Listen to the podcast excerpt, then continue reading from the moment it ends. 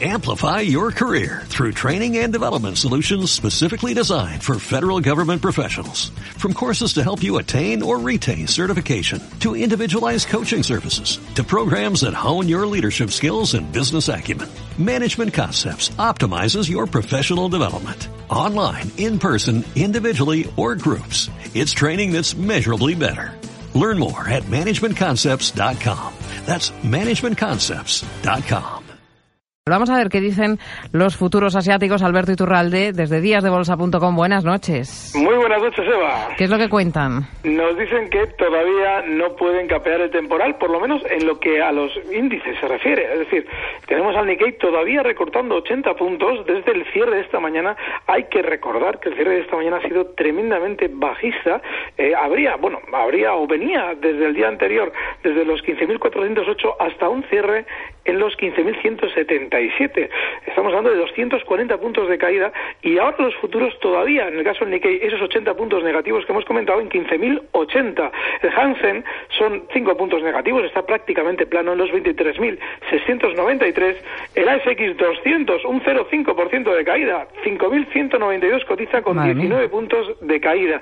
Y el índice de Shanghái está plano, está en un punto positivo sobre los 2.482 puntos. Ya sé que tú eres muy técnico, pero supongo que algo tendrá que ver en todo esto también la Fed, ¿o no? Eh, la FED, el, el Estados Unidos, lo digo por el, sí, sí, lo digo por el temor que hay en general en todas las bolsas y que estamos viendo hoy, todo el mundo lo achacaba las caídas en Europa, en Estados Unidos, y digo yo que si también tiene que ver en esa, en esa tendencia no bajista que estamos viendo también en los futuros. No, el, el, problema que tenemos en el mercado es que a nosotros, en nuestro, en nuestro, lógicamente, en nuestro entendimiento, todo es en cierto modo lógico si hay una razón para que las cosas sucedan.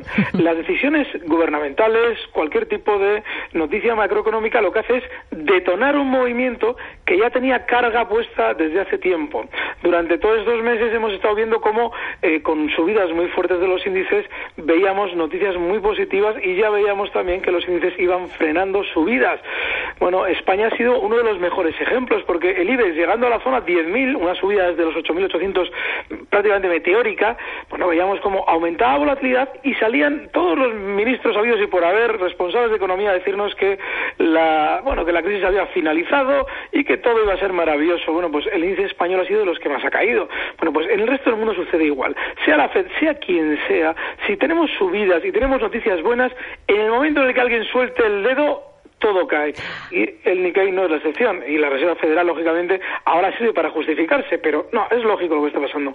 Fíjate que tú siempre has dicho esto, siempre, ¿eh? Y yo siempre te lo he oído y hoy cada vez oigo más analistas decir esto, por lo menos con el caso de los buenos datos macroeconómicos en Estados Unidos, no vamos a volver a hablar de ello, pero, pero está ocurriendo, ¿no? Está Fíjate, se está, se está profesionalizando e extendiendo de tal manera esa manipulación que llegaréis los propios periodistas a empezar a desconfiar de lo que os cuentan y darle información a los oyentes de una manera tremendamente eh, escéptica de cara a que ellos lógicamente no entren en ese trapo que los gordos intentan, ¿no? Cada vez sois más ¿eh? los que desconfiáis y es fenomenal porque la bolsa es dinero puro y duro, con lo cual lógicamente el engaño siempre está servido.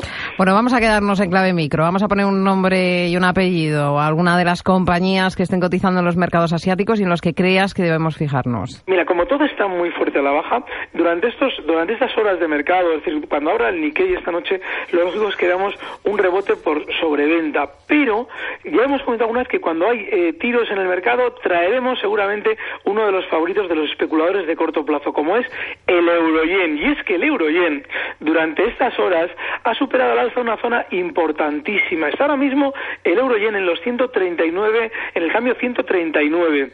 Bueno, 139 yenes por cada euro, lo que significa que ha superado la zona de resistencia que comentábamos semanas atrás en 137. Vale, podemos establecer una estrategia en el lado bajista, en el lado corto.